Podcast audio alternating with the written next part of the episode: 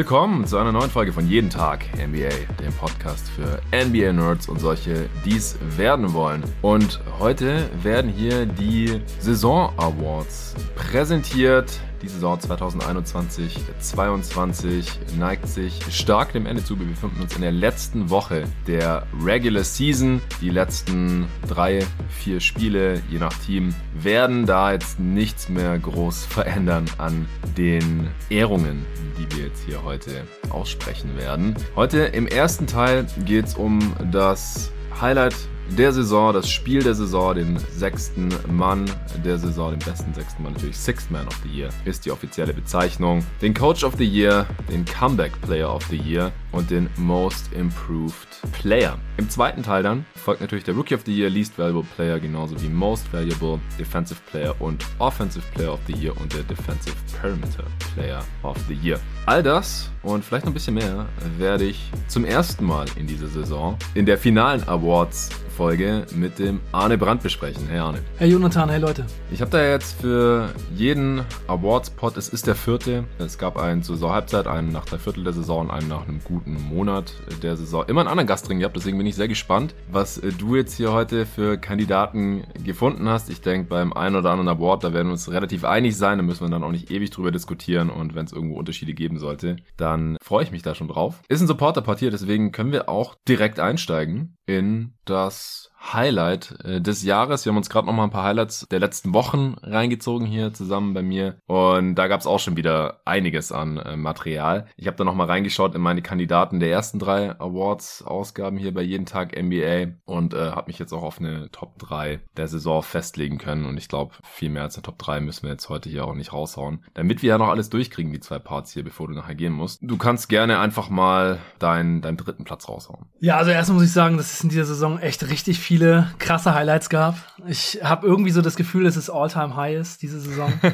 Wenn man sich die Highlight-Tapes der Monate so durchguckt, ist es wirklich richtig krass, wie viele geile Sachen so dabei sind. Ja, mein Play, das ich auf drei habe, ist äh, so ein bisschen zwei Plays zusammengefasst. Hm ist DeMar DeRozans Back-to-Back-Buzzerbeater. Ah, weil es auch in der Geschichte der Liga noch nie vorgekommen ist. Mhm. Zwei so verrückte Würfe gegen die Pacers und gegen die Wizards. Dreier ist ja auch eigentlich gar nicht seine Spezialität. Beide für sich schon richtig geile Highlights, aber dass es in Back-to-Back-Games passiert ist und jeweils wirklich die Uhr runtergelaufen ist und keine Spielzeit mehr übrig war. Also richtige Game-Winner. Das war für mich eins der besten Highlights persönlich auch in dieser Saison. Ja, kann ich voll nachvollziehen. Habe ich nicht hier drin. Auf drei möchte ich ein Play Ehren, das äh, nicht gezählt hat. Und das war mein Dank of the Month noch damals, äh, Ende November, Anfang Dezember bei der ersten Ausgabe hier von Jeden Tag NBA Awards. Und das war Anthony Edwards über, oh ja.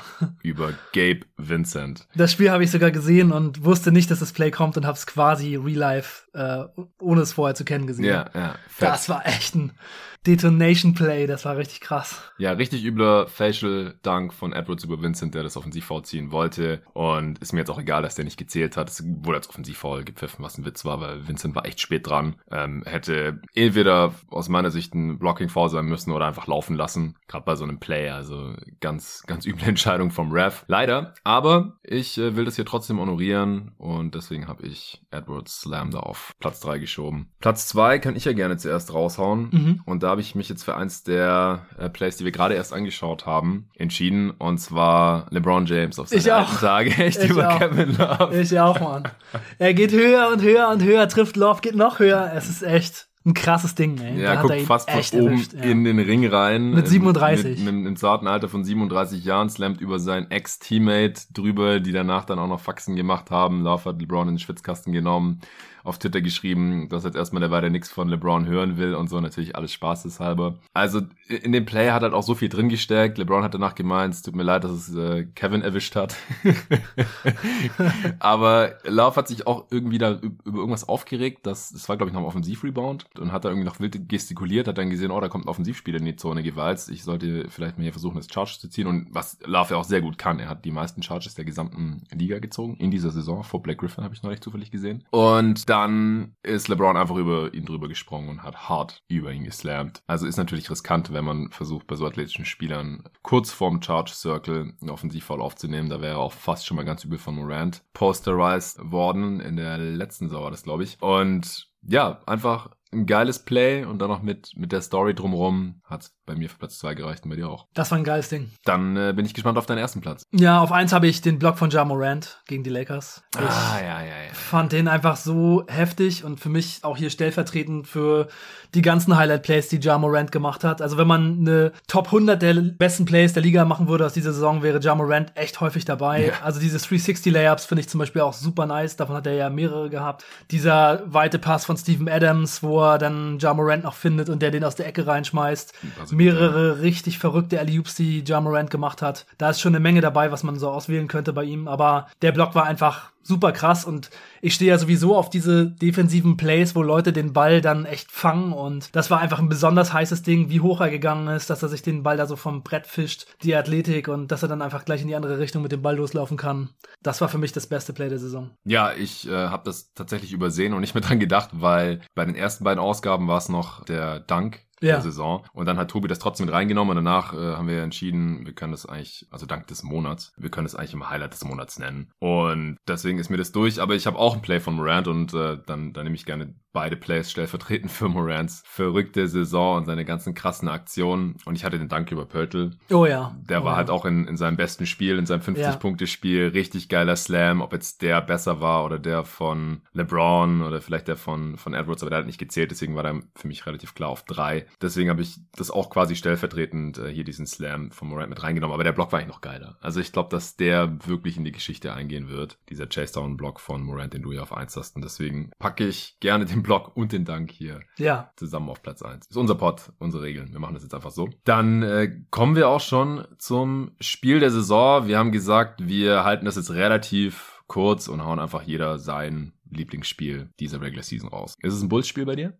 Ah ja, ich hätte natürlich Bulls-Spiele auch nehmen können. Da waren auch echt einige richtig geile dabei. Aber ich habe jetzt einfach ein anderes genommen, wo ich schon, als das Spiel durch war, direkt danach gedacht habe, das könnte so mein bestes Spiel der Saison gewesen sein, weil es einfach so ein paar Wendungen in der Endphase hat. Das war Nuggets Warriors und da waren die Warriors vorne, auch recht weit, so mit sieben, acht Punkten oder so. Dann haben die Nuggets angefangen mit Hacke Looney. Dann hat Looney ziemlich viele Freiwürfe daneben gemacht. Die Nuggets haben sich rangekämpft. Dann noch eine richtig witzige Sache. Es war dann unter zwei Minuten. Sie konnten Looney also nicht mehr hacken, weil er, äh, wenn er den Ball nicht hat. Ähm, und dann hat aber Looney einen Pick gestellt und dann hat Jokic einfach sozusagen den, den Pick so verteidigt, dass er ihn dann weggeschubst hat. Mhm. Und dann musste Looney wieder an die Freiwurflinie. Da habe ich mich schon ziemlich schlapp gelacht.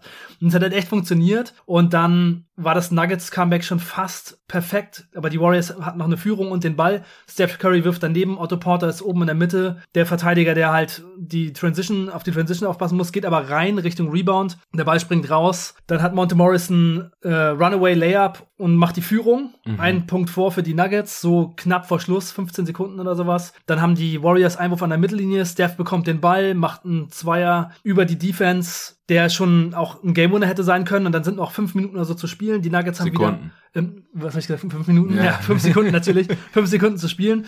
Dann haben die äh, Nuggets wiederum Einwurf nach einer Timeout, spielen die Ball zu Jokic, Jokic, äh, Jokic geht rein und wenn sie einen Zweier machen, ist es äh, Ausgleich. Wenn sie einen Dreier werfen, ist es der Sieg. So war es dann in dem Fall, meine ich. Und dann kickt Jokic den Ball raus zu Monte Morris und der macht mit dem Buzzer den Game-Winning Three. Und das war echt so eine heiße Schlussphase und so ein Hin und Her. Das äh, war auf jeden Fall das Geilste. Du kannst ja nochmal nachgucken, wie es nochmal war. Ich glaube, die Nuggets haben Ja, dann ja. letztendlich mit einem Punkt gewonnen. bin schon dabei. Ich, ich, ich weiß auch, das Spiel war am 16. Februar, weil ich das bei der letzten Awards-Update-Ausgabe hier auch als eins der drei besten Spiele drin hatte. Ich kann mich nämlich noch daran erinnern, dass der. Ja, mit einem Punkt haben sie gewonnen. 117, Genau. 116, die Nuggets. Genau, durch den Dreier, das war dann der Game Winner. genau, das war nämlich der, der Layup von Monte Morris war dann der Ausgleich. Steph Currys Go-Ahead-Bucket war dann zwei vor. Und dann haben sie mit dem Dreier von Monte Morris das Ding gewonnen. Ja, ja, sehr geil, kann ich total nachvollziehen, deine Wahl. Wie gesagt, ich hatte das Game hier auch schon in dieser Rubrik im, im Laufe der Saison. Wenn ich mich jetzt für eins entscheiden muss, dann äh, war es ein Spiel, über das ich äh, hier auch einen, einen eigenen Podcast aufgenommen habe, beziehungsweise das war über zwei Spiele, und zwar das Hin- und das Rückspiel der Suns gegen die Warriors Ende November und Anfang Dezember. Und das war einfach so, dass das erste Spiel der Saison, das so eine richtige Playoff-Atmosphäre hatte damals. Das fand ich schon sehr auffällig. Und es war super spannend und beide Teams haben einfach auf einem unglaublichen Niveau gespielt. Äh, damals ja natürlich auch noch Curry, der so MVP Bankrunner war, hatte so eins seiner schlechtesten Spiele seiner gesamten Karriere, weil Mika Bridges ihn sehr geil verteidigt hat. Ich glaube, zu dem Zeitpunkt war es sogar die schlechteste Shooting Performance. Shooting Performance genau, äh, 4 von 21 war er aus dem Feld. Und äh, Draymond hat damals noch mitgespielt. Also die Warriors waren so ein bisschen auf der Höhe ihres Schaffens eigentlich. Es war auch Platz 1 gegen Platz 2. Beide Teams hatten einen Rekord von 18 und 3 nach dem Spiel. Und es war einfach super spannend. Bei den Suns hat Aiton 24 und 11 aufgemacht, der einfach das Switching und den Smallball der Warriors da bestraft hat. Also da war, da war ganz viel Game Planning zu erkennen, wie man es eigentlich sonst nur aus der Postseason kennt. Und das hat einfach Bock gemacht zu schauen. Und wie gesagt, habe ich damals dann noch alles analysiert mit dem Lorenzo zusammen. Ja, ich kann mich dran erinnern. Ja. Hab ich auch gehört. im Und das ist mir einfach total hängen geblieben. Und das war für mich das beste Spiel der Saison. Da gibt es bestimmt viele Kandidaten. Ich habe mir vorher bestimmt auch noch mal 20 verschiedene Spiele angeschaut. Also nicht die ganzen Spiele angeschaut, logischerweise, sondern einfach die Ergebnisse und mir versucht, das zurück ins Gedächtnis zu rufen. Äh, aber wir haben jetzt gesagt, wir halten die Rubrik hier kurz und hauen einfach jeder unseren persönlichen Favorite raus und kommen dann direkt zum nächsten Award und das ist der erste echte Award. Der Sixth Man of the Year. Bei mir hat sich ja noch mal was getan. Ich habe das ja jetzt schon zum vierten Mal gemacht. Du hast dich zum ersten Mal so richtig damit beschäftigt und hast du eine Top 3 jetzt? Ja, ich habe eine Top 3. Schön, wer ist auf dem dritten bei dir gelandet? Äh, Cam Johnson. Ja, okay, der ist bei mir knapp rausgefallen, der ist auf 4 gelandet. Ich kann auch gleich sagen, warum. Ich habe Kelly Oubre auf 3. Hast du den in der Top 3 bei dir überhaupt? Nee, ich habe äh, Kelly Oubre auf 4. Okay, interessant. Ja, du darfst gerne mal kurz den Case für Cam Johnson auf 3 machen. Ja, Cam Johnson hat halt eine super effiziente Saison gespielt. True Shooting 64%, Dreierquote 44%, 11 Dreier auf 100 Possessions und dazu auch noch eine richtig krasse Defense. Mhm. Und insgesamt finde ich einfach, dass das so ein richtig krasses Roleplayer-Paket ist, bei dem man auch schon während der Saison öfter ja gedacht hat, wir haben auch schon öfter darüber geredet, dass er vielleicht auch den Starting-Spot mal bekommen müsste, aber Ja. Jay Crowder ist alle Spiele, die er gespielt hat, gestartet. Also Mhm. Johnson wirklich nur in die Starting Five gerutscht, wenn da mal jemand verletzt war. Also ein richtiger Bankspieler halt auch. Und ja, also diese Mischung aus Shooting und Verlässlichkeit und äh, auch einfach mal mehr andeuten, wenn, wenn die Rolle ein bisschen größer wird. Das war schon wirklich eine richtig krasse Saison. Offensivrating 125. Ja. Der erfüllt halt für so einen Roll-Bankspieler, 3D-Guy so alle Wünsche und viel besser kann man halt diese 3D-Rolle nicht spielen. Ja, das ist alles wahr und letztes Mal nach dem letzten Awards-Update, da kam auch die Rückfrage, wieso ich Cam Johnson nicht mal erwähne. Und da gibt's einen großen Grund dafür und der ist, dass Cam Johnson als Starter einfach viel besser funktioniert als als Bankspieler. Und er hat nicht viele Spiele gestartet, nur 14, aber in denen war er halt so viel besser als von der Bank, dass es seine Stats halt auch ordentlich nach oben zieht. Und da hat man halt auch nochmal gesehen, so was, was eigentlich vielleicht theoretisch in ihm steckt, aber das ist halt in einer anderen Rolle, ja. Und das passt für mich halt nicht so gut zusammen, wenn halt ein Spieler von der Bank macht Cam Johnson halt nur 11 Punkte pro Spiel, keine vier Rebounds, nur 117 Offensivrating als Bankspieler. Als Starter 133 und so kommt er Hm. halt auf das 125er. Äh, Seine Rolle ist total, ist total vergleichbar, es ist gleich groß, 17er Usage jeweils. To Shooting als Starter 70 Prozent, als Bankspieler 61 Prozent. Das ist auch gut ist, also der ist gut von der Bank, aber als Starter halt richtig krass. 17 Punkte pro Spiel als Starter, 5 Rebounds, fast 2 Assists. Da ist mir die Diskrepanz einfach zu groß. Also der Output ist auch größer, wenn er starten muss, weil er 9 Minuten mehr spielt fast. Ne, über 9 Minuten sogar. Aber er ist halt auch viel effizienter, weil er halt ein abhängiger Rollenspieler ist. Und in der Starting Five hat er bessere Mitspieler und dann macht er auch mehr. Und deswegen ist, er- hat er für mich keinen Six-Man of the Year Case. Also halt keinen so guten. Das passt für mich nicht so ganz zusammen. Und deswegen ist er bei mir aus der Top 3 rausgefallen. Auch wenn ich ihn spielerisch besser als Kelly Oubre finde diese Saison. Aber für diesen Award habe ich dann Kelly Oubre vorgezogen, der äh, von der Bank tatsächlich bisschen besser funktioniert. Musste auch 13 Spiele starten. Er hat von der Bank aber 5% besseres True Shooting in einer größeren Rolle. Er ist halt eher so der klassische Sixth Man. Er kommt rein, kreiert auch was für sich, für andere jetzt nicht so. Ist eher so der, der Score-First-Dude. Hat auch einen höheren Output als Cam Johnson über die Saison gesehen. 15 Punkte pro Spiel. Cam Johnson knapp 13. Also es ist relativ knapp, aber ich bin dann mit Kelly Oubre gegangen, den ich letztes Mal übrigens noch auf 1 hatte. Aber da sind jetzt die anderen beiden Kandidaten an ihm vorbeigezogen in meiner Top 3. Ja, ja, okay. Das ist auf jeden Fall interessant. Das war mir so gar nicht aufgefallen, dass Cam Johnson so einen großen Unterschied als Starter und als Bankspieler hat. Ja, fand ich auch krass, als ich dann die Zahlen gesehen habe. Ich hatte das schon so ein bisschen vermutet, weil ich halt wusste, dass er als Starter immer richtig krass war. Aber dass er halt von der Bank nur 11 Punkte pro Spiel macht, ja, da ist er dann hier für mich rausgefallen. Äh, ich gehe davon aus, dass unsere Top 2 2 eventuell dieselbe ist. Wen hast du auf 2? Kevin Love. Und auf 1 Mr. Perfect, oder? Mr. Perfect. ja, dann ist es bei uns jetzt im Endeffekt doch genau dasselbe. Ich habe schon zweimal über die anderen Dudes gesprochen. Deswegen kannst du gerne gleich beide Cases machen oder erklären, wieso Love und Hero deine Top 2 sind. Ja, also Tyler Hero hat halt eine echt sehr gute Saison gespielt. Also er musste ja eine sehr große Rolle annehmen. Er macht 21 Punkte, 5 Rebounds und 4 Assists im Schnitt von der Bank und spielt halt auch 32 Minuten. Also von der Workload her ist es eher schon eine Starterrolle. Mhm. Und er, er closed ja auch die meisten Spiele. Und er hat halt jetzt zum Ende der Saison hin auch noch mal echt gut gespielt. Also im März hat er 13 Spiele gemacht mit einem 115er Offensivrating. Viel besser auch als sein Offensivrating jetzt über die Saison gesehen. Also noch mal ein starkes Finish für die Saison. Im Februar in sieben Spielen auch ein 115er Offensivrating. Ja. Über die Saison gesehen ist es halt nur 106. Aber er hat jetzt halt doch noch mal zwei Monate lang, 20 Spiele lang gezeigt, dass er halt auch wirklich mit einem sehr guten Offensivrating, mit einer sehr guten Effizienz, mit einem hohen True, True Shooting diese Rolle übernehmen kann, die er da spielen muss. Also True Shooting im Februar in sieben Spielen 63 Prozent und im März in 13 Spielen 61 Prozent. Und das halt mit über 20 Punkten im Schnitt, mit fünf Rebounds und mit drei bis vier Assists. Und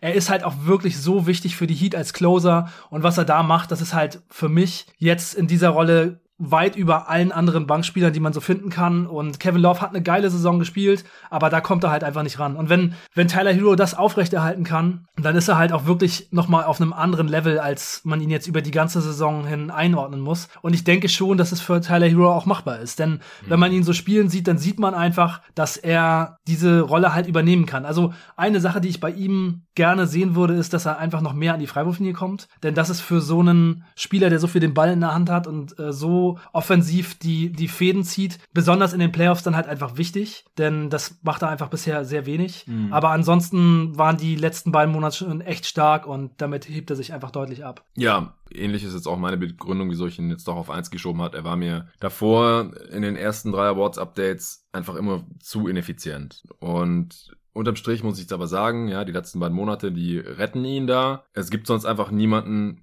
der so ein Output hat von der Bank. Luca hat ihn sogar deswegen rausgenommen, weil er findet, es ist so ein Fake Sixth Man. Ich will Luca jetzt keine Worte in den Mund legen, aber so, so ungefähr hat es in äh, dem letzten Awards-Update, das er mit mir gemacht hat, ungefähr ausgedrückt, auch weil er Spiele closed und so weiter. Also er, er hat ja quasi wie eine Starting-Rolle, nur er startet halt nicht. Aber für mich ist das, ist das kein Ausschlusskriterium. Nee, also, überhaupt nicht. Also dann müsste es solche Kriterien äh, geben, dass man Spieler dann ausschließen muss, wenn sie über, über 30, 30, Minuten, spielen ja, oder genau. wenn sie Spiele closen. Aber es gibt nur das Kriterium, dass die Spieler die Hälfte der Spiele mindestens von der Bank gekommen sein müssen. Das ja. erfüllt Tyler Hero. Und dann ist er halt für den Award äh, heranzuziehen. Ja, genau. Erstens das und zweitens, es gibt halt auch niemanden in der vergleichbaren Rolle, der effizienter ist. Von daher, ich finde das Feld für den sechsten Mann, besten sechsten Mann der Saison dieses Jahr nicht so besonders stark. Es ist relativ breit, also da gibt es einfach noch ein paar Kandidaten, die wir jetzt noch gar nicht erwähnt haben. Lamarcus Aldridge war eine Zeit lang für mich ungefähr gleich auf mit Kevin Love, aber hat jetzt halt nur 45 Spiele gemacht, nur ja. gut 1000 Minuten, der ist raus. Brandon Clark haben wir uns noch angeschaut. Der hat halt nur nicht mal 1200 Minuten gespielt, das sind über 400 Minuten weniger als Love zum Beispiel und der hat für mich halt keine Chance auf den ersten Platz, weil er halt ungefähr 10 Minuten weniger pro Spiel spielt als Tyler Hero und ist einfach eine geringe geringere Last. Ich finde Kevin Loves äh, Six Man of the Year Case besser als den von Kelly Oubre, weil er einfach der bessere Spieler ist aus meiner Sicht als Oubre. Er ist äh, produktiver, er ist effizienter, ja, er spielt fünf Minuten weniger oder so, aber ich glaube einfach, dass Kevin Love den Cavs mehr hilft, als Kelly Oubre den Hornets geholfen hat. Jetzt unterm Strich äh, kann man auch ein bisschen an Zahlen ablesen, weil äh, die Cavs mit Lauf auf dem Feld ihre Gegner immer noch ausscoren. Das kriegen die Hornets mit Ubre auf dem Feld leider nicht hin. Und die Heat funktionieren einfach auch sehr gut mit Tyler Hero, obwohl er jetzt nicht der effizienteste die ganze Saison über war. Die Offense ist mit ihm auf dem Feld äh,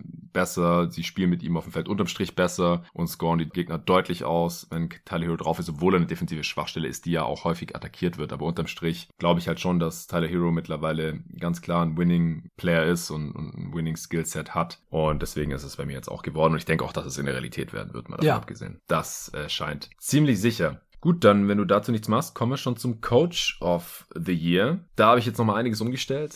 Also, das, das war einfach so ein enges Rennen jetzt hier immer im Saisonverlauf. Da hatte ich keine Ahnung, fünf, sechs, sieben Kandidaten hier auch im Pod immer wieder genannt und habe mich jetzt aber dann doch auf eine Top 3 festlegen können, die aber ganz anders aussieht als noch äh, die letzten paar Male. Bin gespannt, ob deine genauso aussieht. Mhm. Wen hast du auf drei? Eric Spurstraw. Eigentlich auch.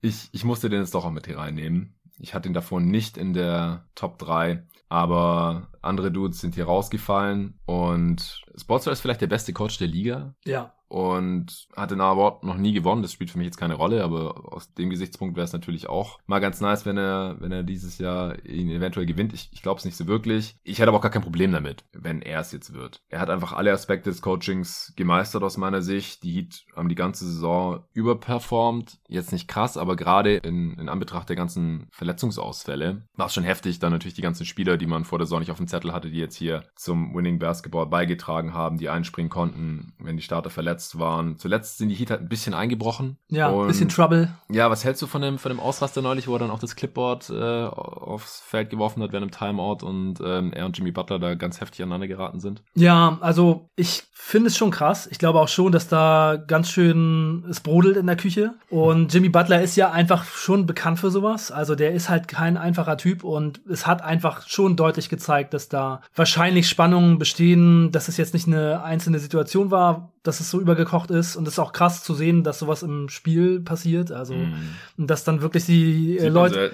die, dass sich die Protagonisten nicht zusammenreißen und dann nach dem Spiel in der Kabine aufeinander äh, treffen, sondern dass es wirklich auch dann auf dem Feld so mit Udonis Haslam noch einen Spieler gibt, der dann noch so quasi den Coach beschützt und ja, es war schon auf jeden Fall krass. Von daher denke ich schon, dass da ein bisschen was, was dran ist. Aber ich glaube auch, dass die sich wieder zusammenreißen und dass es dann für die Playoffs keine große Rolle spielen wird. Glaube ich auch nicht. Ich glaube, das wurde, also sah krass aus, aber ich kann mir vorstellen, dass es bisschen überinterpretiert wurde und bisschen zu sehr aufgebauscht wurde. Weil man es halt selten sieht, keine Frage. Aber ich glaube nicht, dass da jetzt irgendwas total im Argen ist, was sie jetzt in, in den Playoffs irgendwie äh, Siege kosten könnte oder so. Also ich glaube, dass Sportstra da vielleicht ein bisschen über die Stränge geschlagen ist, aber normalerweise, also auch vor allem, weil er sich normalerweise eigentlich immer im Griff hat, egal was passiert. Das, deswegen war das ja so ungewöhnlich. Aber auf der anderen Seite denke ich halt auch, dass schon was dran ist, was Sportstar danach auch gesagt hat. So, hey, wir sind halt solche Typen und da kannst du dann halt auch mal knallen. Ja. War jetzt trotzdem in der Form das erste Mal, aber unterm Strich denke ich halt auch, dass es jetzt nicht super, super tragisch war. Hast du noch was zu Sportstars Coaching sonst oder seinem Case? Ja, vor der Saison habe ich halt schon vermutet, als wir die ähm, Saison so eingeordnet haben, welches Team wo landet, dass äh, die besten Spieler der Heat viele Spiele verpassen würden. Und ich hatte sie, ich hatte gerade nochmal nachgeguckt vor ein paar Tagen bei dem Eastern Conference Ranking, das wir gemacht haben, auf dem siebten Platz. Ja, ja, du warst da pessimistischer. Ich, ich war ziemlich höher. pessimistisch mhm. und das, ich habe einfach gedacht, Lowry, Butler und Bam werden vielleicht Spiele verpassen, vor allem Lowry und Butler. Und haben sie auch. Butler hat 55 gemacht, Bam hat 54 gemacht, Lowry hat 62 gemacht. Also schon recht viele Spiele von allen drei verpasst. Aber das Krasse ist eben, dass sie es einfach aufgefangen haben. Der Kader ist tief, das System funktioniert. Sie haben immer immer Leute aus dem Hut gezaubert und mit Spurstra haben sie halt jemanden, der das ganze Ding am Laufen hält. Und sie sind auf dem ersten Platz in der Eastern Conference. Von daher würde es mich auch nicht wundern, wenn Spolstra vielleicht dieses Jahr den Coach of the Year gewinnt. Also einen guten Case hat er. Ja, es ist halt sehr knapp da in der Eastern Conference gerade. Ich hatte die Heat bei 50 Siegen, also ziemlich genau da, wo sie jetzt auch landen werden. Over Underline war bei 48,5. Also, wenn man sich das so anschaut, dann, ja, performen sie jetzt gar nicht so über, aber halt, wie gesagt, wenn man sieht, wer da wie viele Spiele verpasst hat und wer dann da spielen musste und so, finde ich trotzdem noch sehr, sehr beachtlich seine Coachingleistung hier in dieser Saison. Auf Platz zwei habe ich den Coach eines Teams, das vielleicht die positive Überraschung der Saison ist. Und das ist Taylor Jenkins von den Memphis Grizzlies. Ich habe neulich, jetzt am Wochenende, hatte ich irgendwie Bock und habe auch nochmal in unser allererstes Power Ranking reingehört. Also das vor Saisonstart, am, am Tag des Saisonstarts, Western Conference. Und wir hatten die Grizzlies bei 40 Siegen, mhm. beide. Während wir das besprochen haben, haben wir festgestellt, dass du die Offensiv und Defensiv eigentlich zu hoch eingeordnet hattest für eine negative Bilanz. Und dann hast du sie spontan noch auf 44 geschoben. Was halt immer noch 10 Siege oder so zu wenig waren. Also also die haben die Erwartungen einfach total übertroffen. Ja, ich hatte gerade noch äh, auch das gesehen, genau, das war äh, Power Ranking, dann habe ich da die Liste gehabt, wer wo landet und da hatten wir da drunter noch so eine Rubrik, welches Team könnte eventuell 20 Siege mehr holen als gedacht. Und da hatten wir verschiedene Teams dann aufgeführt und da standen die Grizzlies auch mit dabei. Mhm. Also wir haben schon auch gedacht, dass die Grizzlies eventuell sehr überraschen könnten, aber ja, klar, wir hatten sie da unten und sie sind eine Riesenüberraschung geworden jetzt. Also so gut hätten wir ja nie gedacht, dass sie sind. Exakt. Es war mit den Moves ja schon zu befürchten, dass sie eventuell auch einen kleinen Rückschritt machen. Es wirkte ja so mit dem traden und dann im Draft nach oben kommen und dafür irgendwie Valenciunas, der gut für sie war, raus und Adams hatte vorher New Orleans enttäuscht und ist jetzt reingekommen, aber hat halt einfach besser gepasst und insgesamt dann mit dem Wachstum der jungen Spieler und der besseren Saison von Jaron Jackson und so weiter ist es jetzt doch eine sehr, sehr gute Saison geworden. Ja, extrem gut. 55 Siege haben sie jetzt schon und sie haben noch vier Spiele. Ja. Also das könnten noch irgendwie 57, 58, 59 werden, vor allem solange Und Ja Morant hat über 20 Spiele verpasst. Ja, und die haben schon wieder eine 7-Game-Winning-Streak ja. und neun der letzten zehn Spiele gewonnen. Ja. Und wo stehen sie jetzt bei 20 und 2 ohne Morant oder 21 und ja, 2? Ja, 20, 20, 2, glaube ich. Ja, obwohl, vielleicht haben sie letzte Nacht gespielt, da habe ich noch nicht gecheckt. Ja, also das ist ziemlich unfassbar und das ist halt sehr viel Coaching. Also das sieht man halt einfach, egal wer da jetzt ausfällt oder wer vom Feld geht, da gibt's nicht wirklich einen Bruch im System. Sie sind zwar auch tief, aber trotzdem, ich meine, so viele junge Spieler auch, wo man jetzt nicht vor der Saison gedacht hätte. Sie haben auch gar keine Wets. Also Adams ist, ist so der älteste Spieler da ungefähr und der ist 27 oder 28 oder sowas. Also das ist ein sehr junges Team und deswegen haben wir die ja auch so unterschätzt. Mhm. Wir dachten eigentlich, die machen jetzt nochmal einen Schritt zurück. Anstattdessen haben sie zwei nach vorne gemacht. Und da hat Taylor Jenkins für mich halt einen riesigen Anteil dran. Auch die, die Defense, die war zu Beginn der Saison die schlechteste der mhm. Liga, vor allem aufgrund von random Shooting Luck der Gegner und trotzdem ja. hat man da so nach festgehalten. 20 Spielen oder so noch. Ja, ja, so nach einem Viertel der Saison circa würde ich auch sagen. War das noch so und jetzt im Endeffekt hatte man die fünftbeste Defense und die drittbeste Offense. Unfassbar. Ja, ich habe übrigens Taylor Jenkins auch auf zwei bei den Coaches. Okay. Und es sind 22 Spiele, die Ja Morant jetzt nicht mitgespielt hat und davon haben die Grizzlies 20 gewonnen. Okay, 20 und 2 sind sie noch. Ja, schön, da bin ich mal sehr gespannt, wer auf 1 ist bei dir. Monty. Monty Williams. Top 3 identisch. Bei diesem äh, Coaching-Feld ist ja unfassbar. Ich habe ihn auch auf 1. Ja, ich hätte irgendwem von den Jungs vorher noch die Liste schicken sollen, damit äh, gesichert ist, dass wir hier nicht gemeinsame Sache machen. Das scheint ja der neue Trend zu sein. ja, vor allem hatte ich Monty Williams ja die letzten Male gar nicht in der Top 3 weil ich da noch eher so die, die klassischen Überraschungskandidaten drin hatte. Ich hatte Billy Donovan ganz lange in der Top 3, ich hatte JB Bickerstaff drin. Sowohl die Cavs als auch die Bulls haben jetzt ein bisschen abgebaut im letzten Saisonviertel, was auch viel mit Verletzungen ja. zu tun hat. Aber Verletzungen hatten halt auch die Grizzlies und auch die Suns und die haben halt nicht abgebaut. Ja. Und das ist halt auch ganz viel System und Coaching für mich und Monty Williams. Auch da habe ich nochmal geschaut. Also wir haben die Suns so bei gut 50 Siegen gesehen und halt nicht bei über 60. Also die haben eigentlich der Erwartungen ähnlich outperformt wie die Grizzlies. Nicht ganz so krass, weil man sie schon so als Contender gesehen hat und so als Top 3 Team im Westen oder Top 2 vielleicht sogar. Wir hatten beide die Jazz vor ihnen. Aber dass die Suns das dominante Team der Regular Season sein würden und halt auch so viel Siege mehr haben würden als alle anderen Teams. Sie haben jetzt Stand jetzt sieben Siege mehr als das zweitbeste Team, 62, also sieben mehr als die Grizzlies und elf Siege mehr als das drittbeste Team, die Miami Heat. Das ist einfach pure Dominanz. Ja, und auch, dass sie zum Beispiel ohne Chris Paul einfach weiter gewinnen. Das finde ich halt auch sehr beeindruckend beeindruckend, weil ja. vor der Saison hätten bestimmt viele Leute gedacht, ah ja, Chris Paul ist so wichtig, wenn der nicht dabei ist, dann können sie nicht auf dem Level weitergewinnen, aber auch das haben sie getan. Es ist einfach eine super krasse, dominante Performance, eins der dominantesten Teams der letzten Jahre. Ja, und ich wurde am Freitag beim Aero Podcast gefragt, wer der MVP der Suns ist und wenn es halt nicht Most Valuable Player, sondern Most Valuable Person oder sowas heißen würde, dann würde ich sagen Monty Williams, weil man, man sieht einfach, wie gesagt, dass es auch nicht unabhängig von Chris Paul oder Devin Booker funktioniert, aber halt auch ohne die beiden noch sehr gut funktioniert. Das liegt zu einem ganz großen Teil an der Defense. Und dass die Defense gut sein könnte, ja, das haben wir schon gesehen, das haben wir auch schon letzte Saison gesehen. Aber dass man regelmäßig mit diesem Personal das, was man eigentlich realistisch erwarten kann, defensiv outperformt. Die Suns, die klicken einfach ohne Ende an beiden Enden des Feldes. Und das rechne ich halt Monty Williams und dem Coaching-Staff an. Und deswegen finde ich, dass er es diese Saison am ehesten verdient hat. Und ja. ich kann mir auch sehr gut vorstellen, dass es wird. Ja, ich denke auch. Nachdem es letzte Saison auch schon nicht geworden ist, sondern Tom Thibodeau. Ja, und Thibodeau ist halt der typische Kandidat jetzt dafür, dass man halt mit Coach of the Year auch manchmal ein bisschen vorsichtig sein muss, ja. ob es vielleicht einfach so ein Flug hier ist, weil hm. wir waren schon ziemlich überrascht von den Knicks, aber es war halt auch schon irgendwie ähm, so eine Geschichte mit der Defense, dass die gegnerischen Teams die Dreier nicht so gut getroffen haben. Dann, ob Julius Randle wirklich dieses Niveau halten kann, war auch ein Fragezeichen.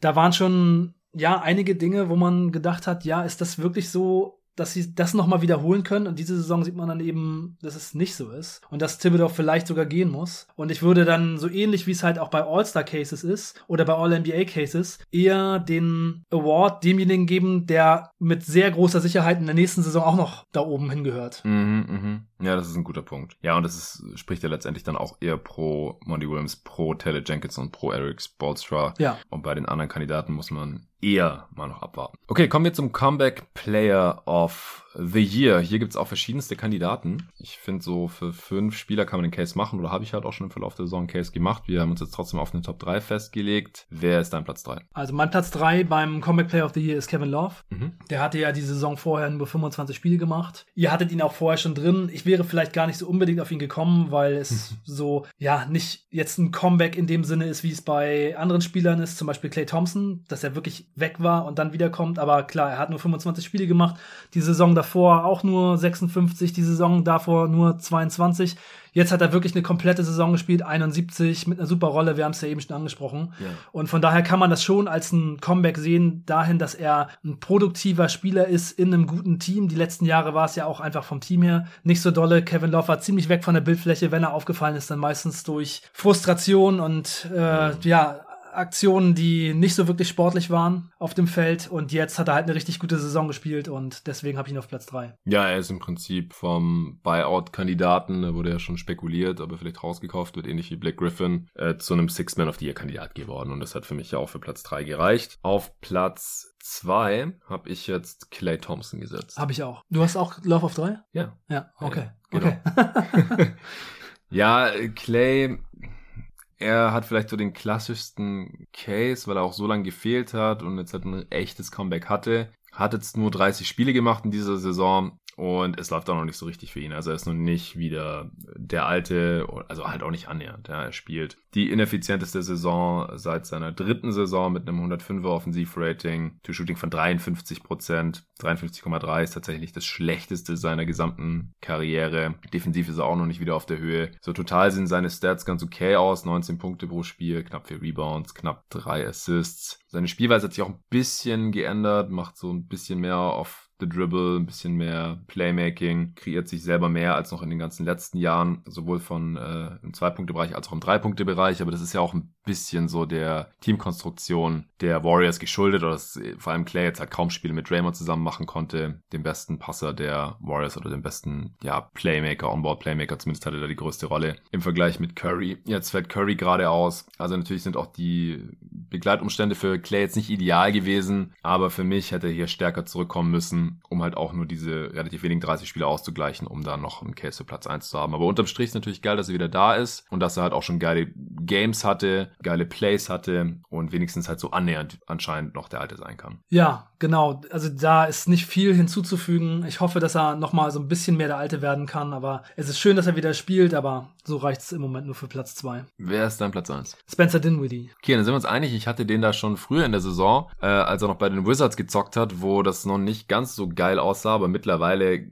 ja, kann man ihn nicht mehr von Platz 1 verdrängen, äh, so wie er jetzt für die Mavs gezockt hat, oder? Ja, genau. Es ist vor allem die Zeit für mich bei den Mavs, wo er halt wirklich richtig gut gespielt hat. Er hat ein 123er Offensivrating in der Zeit jetzt und spielt die Rolle halt echt total super, trifft 39% äh, seiner Dreier, macht ziemlich viele Assists und ja, ist halt eigentlich das, was die Mavs wirklich gebrauchen konnten. Mhm. Von daher sieht der Trade für ihn jetzt natürlich auch ziemlich gut aus, macht in 30 Minuten 16 Punkte und 4 Assists im Schnitt. Das ist echt schon ziemlich nice und ja, bei den Wizards war es ja vorher schon etwas ineffizient und sah nicht ganz so gut aus. Von daher jetzt echt diese 20 Spiele sind es bei den Dallas Mavericks, reißen es da für ihn raus. Natürlich Small Sample muss man noch so ein bisschen vorsichtig sein, aber äh, an Ermangelungen noch besserer Kandidaten ist er jetzt hier auch mein Pick. Ja, also mit dem 50% Shooting von den Wizards wäre schwer geworden, ihn hier irgendwie an eins zu lassen. Er hatte letztes Jahr einen Kreuzbandriss, deswegen äh, passte er auch gut rein in die Kategorie. Ist ja ein erfundener Award, beziehungsweise den Award gibt's seit, weiß ich nicht, ich glaube bei 30 Jahren oder so nicht mehr. Warum auch immer. Früher gab's den mal. Und ich fand den eigentlich aber ganz schön oder eine ganz schöne Idee, ein ganz schöner Gedanke, dass man das vielleicht auch nochmal so ein bisschen auf dem Schirm hat, welcher Spieler hier von irgendwelchen Widrigkeiten zurückkehrt. Äh, Marcus Aldridge war noch ein Kandidat, aber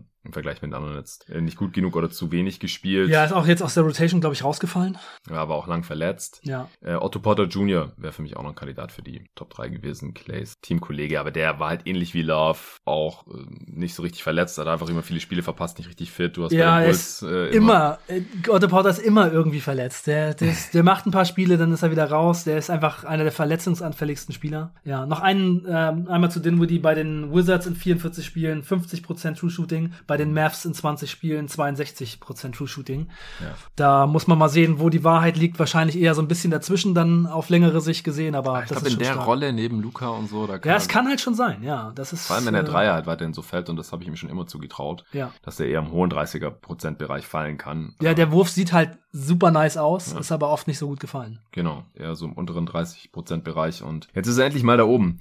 Nee, aber diese Saison war Otto Porter eigentlich relativ fit. 61 Spiele gemacht, 15 davon gestartet, aber halt nur 22 Minuten gespielt und in denen war dann halt nicht so produktiv wie in Kevin Love zum Beispiel. Ja, Alrighty, dann jetzt der letzte Award für Teil 1. Das ist der Most Improved Player. Ich schicke nochmal vorweg, Platz 1 ist für mich eigentlich nicht wirklich diskutabel. Ich bin eher gespannt auf deine Plätze 2 und 3. Wen hast du da stehen?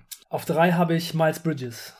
Ja, den habe ich auf vier, habe ich auch lang drüber nachgedacht. Ich habe auf drei DeJounte Murray. Ja, kann ich gut verstehen. Ich habe auch zwischen Bridges und Murray hin und her überlegt. Also bei Murray, ich hätte eigentlich ihn fast genauso gut nehmen können. Es ist halt so, dass er bei der Effizienz, was sein Scoring angeht, halt von super duper schlecht auf schlecht gegangen ist. Aber andere Teile seines Spiels sind halt viel besser geworden. Er ist NBA-Leader in Steals. Er hat vier Assists die Saison im Schnitt mehr gemacht und nur einen Turnover, mhm. was super, super stark ist. Er macht neun, äh, neun neun Assists im Schnitt und acht Rebounds, natürlich total krass. Er hat sein Offensivrating von 106 auf 113 hochgepusht, was auch schon echt solide ist, vor allem wenn man bedenkt, dass er nicht so gut trifft selber. Und insgesamt halt eine richtig starke Verbesserung. Da hätte man ihn auch nehmen können. Ja. Aber ich habe mich für Bridges entschieden, weil er halt auch einen krassen Push gemacht hat. Also er ist von 29 Minuten auf 36 hochgegangen, hatte vorher ein 116er Offensivrating, hat es gehalten. Ja. Und dummerweise sind diese, diese Saison mit leicht höherem Volumen seine Dreier einfach nicht mehr so gut gefallen. Wenn er seine Dreier so getroffen hätte wie letzte Saison, dann wäre er auf jeden Fall All-Star geworden und wäre wirklich mm. durch die Decke gegangen. Er ist nämlich von 40 auch. auf 33 Prozent runtergegangen. Das ist super schade. Auch seine Freiwürfe hat er schlechter getroffen diese Saison von 87 auf 80 Prozent. Da wird man sehen müssen, wohin es geht. Also sind eher die 87 und 40 Prozent real oder sind es die 80 und 33? Das wird wahrscheinlich über den Rest seiner Karriere so ein bisschen entscheiden. Aber er ist halt von 13 Punkten auf über 20 hochgegangen. Sein Playmaking ist besser geworden, ja. von zwei Assists auf vier. Und wie gesagt, er hat in einer viel größeren Rolle sein Offensivrating gehalten, das super hoch ist mit 116 für die Rolle, die er hat. Ersten da hat ihn der März nochmal gerettet. In 14 Spielen hat er dann nochmal einen 126er rausgehauen, weil äh, er hat den, geilen Oktober, sieben Spiele. Im November ist es seine Effizienz dann total runtergecrashed, da hat er einfach nichts mehr getroffen. Im Dezember war es dann äh, wieder auf dem Niveau der restlichen Saison, jetzt Januar auch, Februar war dann wieder ein bisschen schlechter. Also er war ein bisschen inkonstant über die Saison gesehen und jetzt der, der März, der hat ihn dann nochmal ordentlich hochgezogen und deswegen ist er bei mir dann jetzt auch auf vier gelandet, aber auf drei hat es bei mir dann nicht ganz geschafft, weil, also ich finde den, den Sprung relativ vergleichbar, so Murray und Bridges so von, ja, Starter-Level auf jetzt so Fringe All-Star-Level. Der Murray hat es halt im Westen geschafft und Bridges im Osten nicht. Das ist LaMelo Ball geworden für die Hornets. Aber ich finde das alles unterm Strich relativ ja. vergleichbar. Ich habe bei den beiden auch viel hin und her überlegt. Ja, gut. Ich denke, dann kann man das jetzt so belassen. Auf zwei habe ich nach wie vor Darius Garland. Ja, den habe ich da auch. Ja, willst du noch irgendwas zu ihm erzählen? Ja, Garland war ja mal so der Spieler, einer der Spieler, die ich sehr kritisiert habe. Und ja. wie gesagt, das habe ich jetzt schon in fünf Pots oder so gesagt. Äh, der Fit ist halt super wichtig, um ihn herum halt eine geile Defense zu bauen ähm, und dann eben seine Stärken damit zu maximieren. Also so ein bisschen so dieses Argument, ich habe ihn ja jetzt auch schon mit Trey Young verglichen. Ich finde, mhm. das kommt schon so ein bisschen hin von der Spielweise her und auch von den Schwächen her. Trey Young hat halt diese Saison insgesamt über die Saison gesehen zu wenig defensive Hilfe, ein zu schwaches defensives Team um sich herum gehabt, offensiv total krass gespielt, aber es verpufft dann halt so ein bisschen. Ich meine, die mhm. Hawks sind jetzt immerhin auf dem achten Platz angekommen, was ja auch schon ganz schön ist, aber Cleveland hat halt in der Phase, wo Allen und Mobley dabei waren und das Team relativ fit war und dann auch noch Rubio dabei war, echt krass performt und Darius Garland hat halt eine super Saison gespielt, ist noch effizienter geworden, hat besser aus dem Feld getroffen, mehr Assists gemacht Offensivrating von 105 auf 112, mhm. mehr Punkte und man sieht einfach, dass er ein richtig krasser Pick-and-Roll-Operator ist und ich glaube, bei ihm ist halt auch noch viel mehr drin als die knapp 22 Punkte und äh, 8,5 Assists, die er jetzt bisher gemacht hat. Ich glaube, da könnte es wirklich auch noch mal so Richtung 26 bis 28 Punkte gehen und so Richtung 10 Assists. Ich glaube, er hat es drin in seinem Game. Er ist so gut im Pick and Roll, er ist so ein gefährlicher Pull-up-Shooter. Ich hätte es vorher nicht unbedingt kommen sehen, aber ich habe schon auch gesagt, wenn das so kommt, dass Darius Garlands Schuss wirklich richtig gefährlich und real ist, dann kann es schon sein, dass er ein richtig hohes Level erreicht, aber so hoch hatte ich es wahrscheinlich nicht erwartet. Ja, ich mache mir noch ein bisschen Sorgen, ob er wirklich so effizient bleiben kann, weil er ist ja schon sehr abhängig von seinem Jumpshot. Ja, ja, das war auch auf jeden Fall so eine Sache, die ich immer gedacht habe. Er ist halt nicht so gut darin, bis zum Korb zu kommen und da zu finishen. Ja, genau. Er trifft nur 60% am Korb. Das ist äh, ziemlich weit unterdurchschnittlich. Und aus der Flotter Range auch nur 44%. Das hilft Mhm. der Effizienz halt auch nicht. Mhm. Er profitiert halt stark davon, dass er dieses Jahr aus der Midrange um die 50% getroffen hat. Und das schaffen halt wenig Spieler wirklich konstant über mehrere Saisons. Das ist dann schon so ein All-Time-Niveau eigentlich. Dreier 38% kaufe ich ihm ab. Aber er ist ein bisschen eingebrochen auch so von, von der Effizienz. Oder war da auch relativ Ja, aber er hat auch, über die Saison. Er hat ja auch Rückenprobleme. Er Ja. war also angeschlagen Stimmt. und der Supporting Cast um ihn herum war jetzt einfach Ja, zum Ende der auch. Saison einfach nicht mehr das gleiche. Jared Allen ist super wichtig. Ja. Jared Allen ist, vor, ist also auch wenn man sich die defensiven Zahlen der Cavs anguckt, mit Mobley und Allen zusammen Defense krass und nur einer von den beiden Jungs auf dem Feld, dann sieht's gleich nicht mehr so gut aus. Mhm. Also das war schon wirklich so eine Mischung, die dann auch gestimmt hat, auch offensiv gestimmt hat, mit Allen als Lob-Target und so weiter. Ich glaube, das ist halt für Garland auch schon relativ wichtig gewesen und so. Und ja, ich glaube, dass ein fitter Garland mit dem kompletten Kader schon auf jeden Fall dieses Niveau bringen kann und noch mehr. Aber diese Saison war es ja bei den Cavs wie eine Seuche, wer da alles jetzt rausgegangen ist. Dann so viele Verletzte, Rubio, Mobley zwischendurch angeschlagen, Allen raus und noch auch andere Spieler verletzt, Garland selber angeschlagen. Also es war ziemlich problematisch und dafür war die Saison doch jetzt schon eine ganz schöne Überraschung. Ja, auf jeden Fall. Also wenn Ja Morant nicht existieren würde, dann würde Garland wahrscheinlich äh, diesen Award gewinnen. Er hat einfach einen sehr wichtigen Sprung gemacht von einem okayen Starter zu einem All-Star. Ja. Also das sehe ich auf jeden Fall auch und das ist auch ein größerer Sprung oder ein wichtigerer Sprung noch. Bisschen über dem Level von Murray und Bridges. Auch Jordan Poole, den ich mir nochmal angeschaut habe. Bei ihm, ja, er ist halt nicht, auf, nicht ganz auf dieses Fringe All-Star-Niveau gekommen, wie ich finde. Hat auch massive Schwankungen von Monat zu Monat, auch je nach Rolle. Jetzt hat er nochmal einen Late Push im März und April, wo er viel gemacht hat, auch jetzt vor allem, wo äh, Curry verletzt ausgefallen ist. Hat aber auch keinen so guten statistischen Case für Most Improved, weil es so ein bisschen der Klassiker von mehr Minuten und daher bessere Totals, aber normiert auf 100 Possessions hat er eigentlich letzte Saison schon sehr ähnliche Sachen gemacht, nur weniger Assists, aber auch viel weniger Turnovers und das hast du ja von bei Murray positiv hervorgehoben und bei Bridges glaube ich auch. Deutlich mehr Assists, aber nicht mehr Turnovers, also kaum mehr Turnovers, dass da halt das Playmaking auch statistisch äh, die Verbesserung äh, sehr gut aussieht. Von daher, Poole hat es auch nicht ganz mit reingeschafft. Jared Allen müsste man wahrscheinlich noch erwähnen, weil der auch äh, irgendwie die Entwicklung vom ja, soliden Starter zum All-Star geschafft hat. Desmond Bain ist als Second-Year-Player für mich kein Kandidat, ehrlich gesagt. Da muss dann schon irgendwie so eine ganz krasse Entwicklung kommen, wie Luca damals im zweiten Jahr zum absoluten Superstar. Dann würde der auch für so ein Award in Frage kommen, obwohl er erst im zweiten Jahr ist. Ansonsten äh, finde ich immer im zweiten Jahr sind große Entwicklungssprünge nichts so Besonderes. Aber auf eins, Ja Morant ist alternativlos, oder? Ja, ja, ja. Also Ja Morant hat nicht mehr Minuten gespielt, aber ist von 19 Punkten auf 27 hochgegangen. Er hat sein Offensivrating von 108 auf 116 verbessert. Er hat sein True Shooting um dreieinhalb Prozent verbessert, einfach besser aus dem Feld getroffen. Und ja, er hat einfach eine ganz andere Rolle angenommen, viel mehr Load in der Offense getragen Mhm. und das alles im Grunde genommen mit äh, Verbesserungen komplett auf dem ganzen Board. Also in der gleichen Zeit einfach so viel mehr zu machen, ist schon echt heftig. Also von daher war das hier der größte Sprung, eindeutig der Sprung von einem guten jungen Spieler zu einem Superstar. Auch allein durch seine ganzen Highlights und das Ansehen in der Liga ist er so krass nach oben geschnellt. Also es ist schon so, dass er jetzt sich oben festgesetzt hat in den Köpfen der Fans, auch wahrscheinlich einer der beliebtesten Spieler der Liga geworden ist und Ja. dazu sein Team noch so abgegangen ist. Auch wenn sie ohne ihn auch fast alles gewinnen, aber was soll's. Ja, also was ich bei Morant so krass finde, ist, er ist eigentlich noch derselbe Spielertyp, nur er macht von allem mehr und besser. Also er scoret halt hauptsächlich in der Zone. Ich glaube, er hat jetzt auch die meisten Punkte in der Zone gemacht und das halt als Guard in dieser Saison. Zumindest war es vor ein paar Wochen noch so. Und er geht genauso viel zum Korb wie letzte Saison, aber trifft einfach 7% besser. Und er nimmt genauso viele Floater wie letzte Saison. Bisschen mehr, 3% mehr aus der Floater Range und trifft halt auch einfach 6, 7% besser. Er nimmt ein bisschen weniger Dreier, tatsächlich, aber trifft die 4% besser. Also er hat einfach seine Abschlüsse nochmal massiv verbessert und um so in die Zone zu kommen, brauchst du natürlich auch neben der Athletik extreme Skills und die hat Ja du hast ihn ja neulich hier so äh, treffend mit einem äh, Fisch, den man gerade aus dem Wasser gezogen hat, verglichen. Da muss ich jetzt die ganze Zeit dran denken, wenn ich ihn spielen sehe.